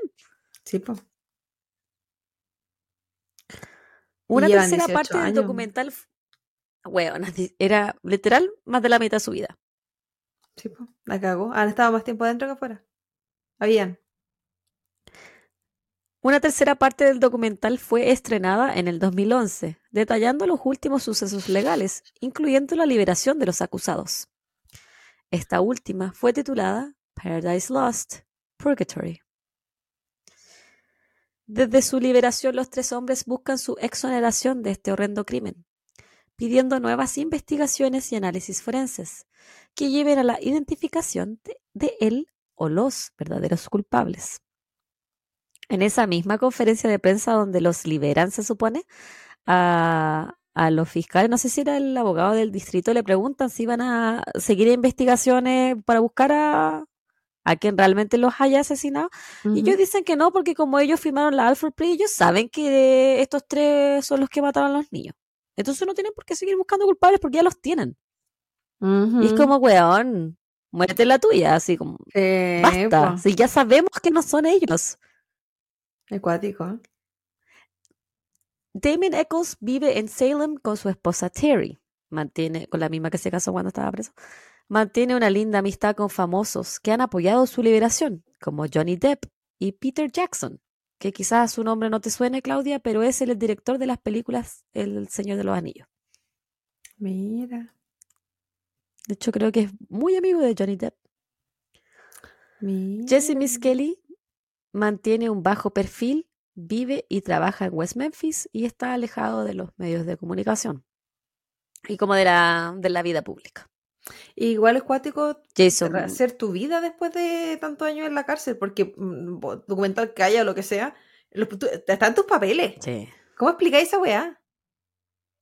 Sí. Jason Bowen, que daba clases a otros reos cuando estaba preso, ha colaborado en la producción de diversas películas que tratan sobre este caso y trabaja ayudando a la liberación de personas encarceladas injustamente a través de su fundación sin fines de lucro llamada Proclaim Justice. Jason también está cursando sus estudios con la meta de estudiar leyes. Damon Eccles dio una declaración en enero de este año donde dijo lo siguiente. Fuimos condenados al asesinato de tres niños y a pesar de que nos permitieron mantener nuestra inocencia en la solicitud Alford, Nunca fuimos realmente libres. Nunca fuimos declarados inocentes por la corte y él o los reales asesinos nunca han sido llevados a la justicia. Sí, pues. Ahora, para terminar con esta eterna historia, quiero hablar de la evidencia que hay en contra de Terry Hobbs, el padrastro de Stevie Branch, quien se cree podría haber estado involucrado en los asesinatos. Si bien la policía de West Memphis nunca ha declarado que Terry Hobbs es sospechoso, Terry, casado con Pam Hicks, la madre de Stevie, tenía un pasado de violencia intrafamiliar y acusaciones de golpear a hijos de sus vecinos. ¿Piola? Cuando Terry Hobbs fue inicialmente consultado por la policía durante la búsqueda de los tres niños, él dijo que no los había visto en todo el día y que cuando se supo que ellos no estaban, él los había ido a buscar junto con los padres de los otros dos chicos. Sin embargo, muchísimos años más tarde, una de sus vecinas firmó un documento legal en el cual dijo haber visto a los tres chicos en bicicleta en la casa de Stevie y que Terry Hobbs había llamado la atención de Stevie por alguna razón. Esto había sido en la tarde de ese 5 de mayo, horas antes de la desaparición de los menores. El ADN también dio como resultado que había un pelo de Terry Hobbs en los cordones de los zapatos utilizados para amarrar a los menores. Pelo que podía ser o de Terry Hobbs o quizás del otro 1,5% de la población mundial. El cuchillo cortaplumas de Stevie Branch fue encontrado luego de los crímenes en posesión de Terry Hobbs. Stevie, quien era Boy Scout, nunca se apartaba de su cuchillo. Además, una tía de Stevie declaró haber visto cómo Terry Hobbs lavaba su ropa la noche que desaparecieron los niños. En la tercera entrega del documental Paradise Lost hablan de la teoría de que Terry Hobbs es el culpable. Habla la vecina que lo vio junto a los niños. Incluso Mike Byers cree que Hobbs puede ser el verdadero asesino ya que hay horas de ese día en que él no tiene coartada ni nadie que verifique dónde él se encontraba. El pasado violento de Terry Hobbs incluye golpear a su ex esposa Pam Hicks y dispararle al hermano de ella luego de que éste intentara defenderla. Se supone que en el 2012 un sobrino de Terry Hobbs declaró que su tío era el culpable y que este era un secreto familiar. Sin embargo, Terry Hobbs no es considerado sospechoso de los asesinatos. Y para la policía y autoridades de West Memphis, los verdaderos culpables son Damon, Jason y Jesse. Y con eso termino este caso, guaguita. Qué cuate. Qué cuate. Pero qué rabia, conchetumare. Y qué terrible. Qué terrible pensar que la persona que hizo todo eso ha estado libre y impune tanto tiempo.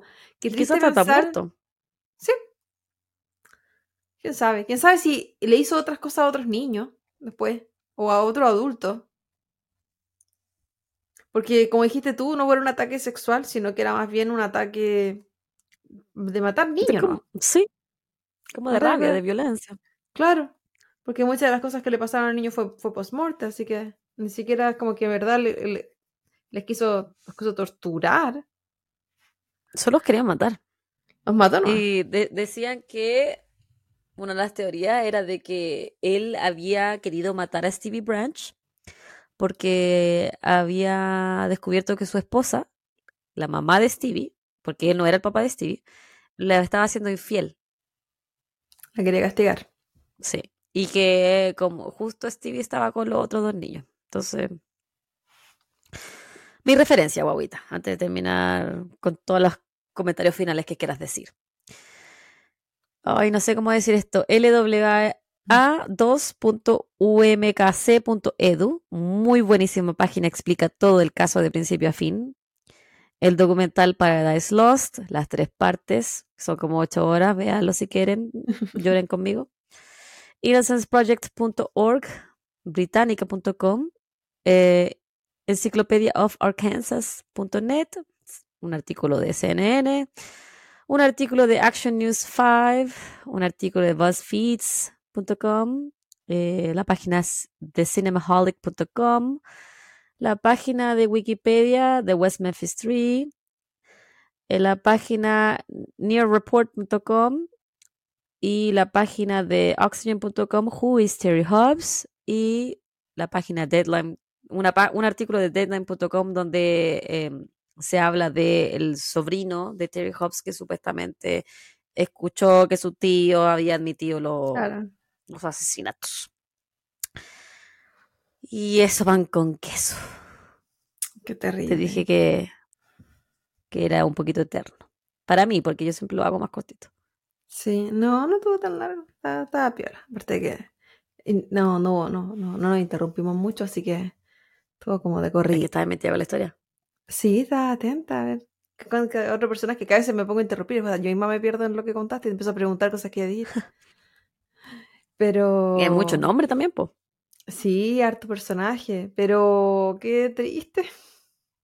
Me, me provoca esa weá de... De nuevo tenemos un asesinato que no se pagó, tenemos familias que se destruyeron, tenemos impunes dando vuelta por ahí, tenemos policías que mueren en la suya. Sí. Eso es como lo más triste de este caso. O sea, no, lo más triste, más triste es lo que le pasó al niño. Sí, vos porque le, los, después los interrogaban, o sea, también salían en los documentales ellos a hablar y, y morían en la suya, weona. Qué bueno que... El, juez eh, también... Ah, sí, sobre todo. Qué bueno que al menos eh, ellos pudieron, me refiero a que fueron a la cárcel, rehacer su vida de alguna forma y continuar y, y, vivir una vida tranquila. Nada les va a quitar nunca lo que tuvieron que pasar por hacer nada, por el prejuicio de la sociedad. y, es el igual piensan, no solamente estuvieron encarcelados 18 años, sino que eh, no la pasaron bien en la cárcel. O sea, Jason sí ya daba clase y todo, pero por ejemplo, eh, Damon se lo violaban repetidamente y hablaba de la, él contaba así que lo torturaban, ¿cachai? Y es como, weón, no solamente me estáis encerrando, me están torturando por una weá que yo no hice. Es que esa es la weá, pues. Nadie le cree. Ellos fueron presos no porque robaron. por matar niños y por violar niños. Y es como la peor weá, ¿cachai? Sí, pues. Y, y aparte, y, siendo, y, siendo chico igual, entonces como, ah, no te gustó, vaya a aprender ahora, ¿cachai? Porque esa cultura de mierda que tiene la cárcel también es de, de que se pagan entre ellos y funcionan como animales. Es terrible, es terrible, bueno, hay de tortura eterna la wea.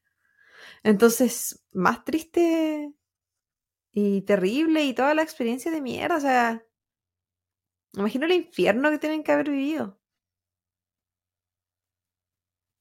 Sí, terrible. El Jesse se, estaba pelado después y se había dibujado un reloj, pero sin las manillas del reloj.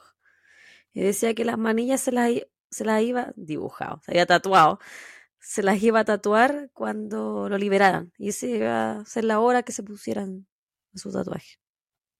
Acuático. Voy a tatuarte la cabeza, ni sí. No, él estaba como bien cambiado, igual lo otro. A mí me da, me daban pena los, me daban pena los tres. ¿Cachai? Pero, eh, por ejemplo, el, el Damien Eccles decía, cuando lo volvieron, cuando hicieron la, la segunda parte, de, que fue como 10 años después de la primera, decía, yo me he mirado al espejo y no me reconozco, porque soy viejo, porque me estoy quedando pelado, porque ahora uso lentes, estoy casado con una persona con la que no puedo tener intimidad. Qué triste. Como no, no tenéis. Les quitaron todos los hueones. Pues y el hueón lo iban a matar, pues hueona. Lo iban a matar, lo hubiesen matado. Él decía, él, yo no le importa a nadie. O sea, si ellos me pusiesen matar mañana, lo van a hacer. Y yo no soy culpable. Hay que ser tema también con la, con la pena de muerte y entre otras weas, pues. Que finalmente. Que, que tanta, tanta, tanta, tanta inocente. Sí, pues, de hecho, Jason Baldwin es como un activista en contra de la pena de muerte. Que Ese es el problema. Bueno, acá igual se demora años, años, los pocos lugares donde todavía lo Hay hacen. mucha apelación, hay mucha apelación. Sí, pues alarga, alarga. Hay algunos que llevan 20 años, 30 años en la cárcel y todavía están esperando su fecha. Muchos esperan con ansias la fecha, sí, pues porque ya si saben que no van a salir nunca donde están también. Entonces, qué mejor que les pase. Y aparte que está ahí 24-7 encarcelado porque está ahí en una, en una celda solo y después tenés una hora de, de recreación de estar al- a, a luz del día donde está en otra celda, en el. Depende de la, depende de la cárcel. Hay, hay un documental que vi que creo que lo mencionaba antes acá. eh, en el. que es de Netflix, de estos capítulos de Yo soy asesino, yo asesino o algo así. Uno de los casos de, de ellos era alguien que fue, se fue preso muy joven, muy, muy, muy joven. Tenía como 17 años, creo, pero por robo, por una cuestión X. La cosa es que también estamos hablando de personas con eh, problemas de coeficiente intelectual, eh, entre otras varias cosas. Y, y pues cero apoyo también, pues cero entorno, pobreza. Tantas weas que como que estos son los factores comunes que tiene mucha esta gente. La wea que se fue preso por esa razón y adentro, entre tantos problemas que tuvo, era como pelea, ya, más años, tal cosa hiciste, más años, más años, más años. Y fue tanto aumentando los años que llegó un punto en que él sabía que él no iba a salir nunca de ahí. Y él sabía que la cárcel para la gente que estaba condenada a muerte tenían una condición de vida muy distinta. Él, no te voy a inventar porque no lo recuerdo, pero por ejemplo, si él llevaba 20 años preso, 18 llevaba en confinamiento solitario. Eh, Eso que no tiene, porque de los problemas que tenía era constantemente castigado. A veces pasaba 10 meses castigado. O sea, son 10 meses que no veía a nadie, que no conversaba con nadie y que tenía una hora de luz Una al día. psicológica. Sí, po. entonces él decía que él, él se quería morir. Fácil, rápido, lo más, que, lo más que posible, porque él estaba mal. Y claro, y cada vez que salía, después de 10 meses de encierro, ¿cómo te comportas con la gente que está afuera? Con rabia, con, ¿cachai? Con todo lo que tu mente trabajó estando 10 meses sin ver Como a un nadie, sin animal en conversar. Por lo tanto, él salía, tenía problemas de nuevo y vamos de nuevo al, al confinamiento. Y por eso fueron tantos años dentro de la condena que él tuvo, donde él había estado solo confinado. Y planificó que la siguiente vez que saliera, él iba a matar a la persona con la que él estuviera compartiendo celda. Porque con eso él iba a tener pena de muerte. Y lo iban a Mm. trasladar a la cárcel de pena de muerte, donde él sabía que tenían otra alimentación, donde él sabía que tenían más horas de patio, que tenían, incluso podían ver tele, cosa que él, persona que había estado constantemente en confinamiento, no, nunca tuvo, no tenía nada. La cosa es que eh, al final mata a la persona con la que está en la celda. Él dice que no se arrepiente, que le hizo un favor a la sociedad porque era un violador de niños. Así que él encontró que era justo la mejor persona que le, que le podía tocar. Que se Ujú. levantó en la noche y lo ahorcó estaba durmiendo. Y, y- y bueno, se ganó la condena, le fue condenado a pena de muerte. Y la entrevista, porque esto fue un seguimiento también de este caso, cuando le hacen el, se- el- el post, cuando él ya está en la otra cárcel, te lo juro que es otra persona, que hasta tenía luz. Sabía, hizo que iba a ser, que sabía que se iba a morir en algún momento. Él decía que, que antes se veía como que, como que tuviera, que tuviera cáncer. Ese era su color de piel, su ojera, su cara. Estaba mal, como enfermo. Y obvio, si las condiciones que lo que tenían, si era como un ratón de laboratorio. Versus en la segunda cárcel, que él, aparte que hasta la ropa los visten de blanco, era como que me daba risa Sí. un poco como los, como los tenían. Pero A él decía todos que los que lo- están en, en pena de muerte. En pena de muerte los visten de blanco. Sí, y él decía que, claro, y que no habían peleas y que los presos que están ahí no eran agresivos porque todos sabían que se iban a morir. Nadie pensaba que se tenía que salir, nadie estaba luchando por su vida, nadie estaba buscando nada. Todos trataban de vivir mejor su día a día porque sabían que en cualquier momento los llamaban para morirse. Entonces él decía que él estaba en esa cárcel en el cielo.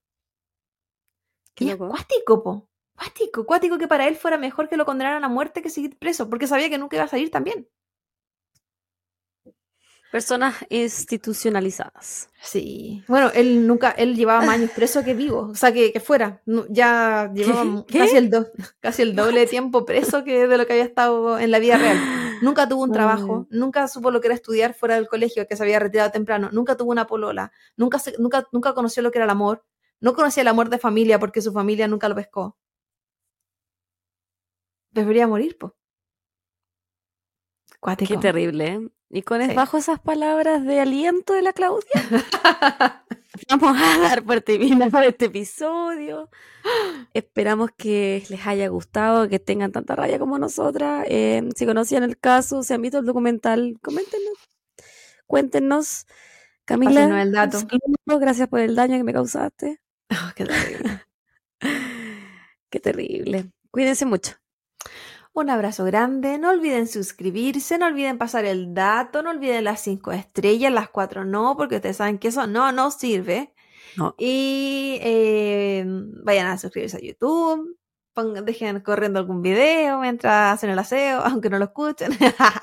ustedes saben, hagan ese cariñito, lo que sea. Eh, y eso, pues cabros, cuídense. Nos vemos pronto. Chao, chao.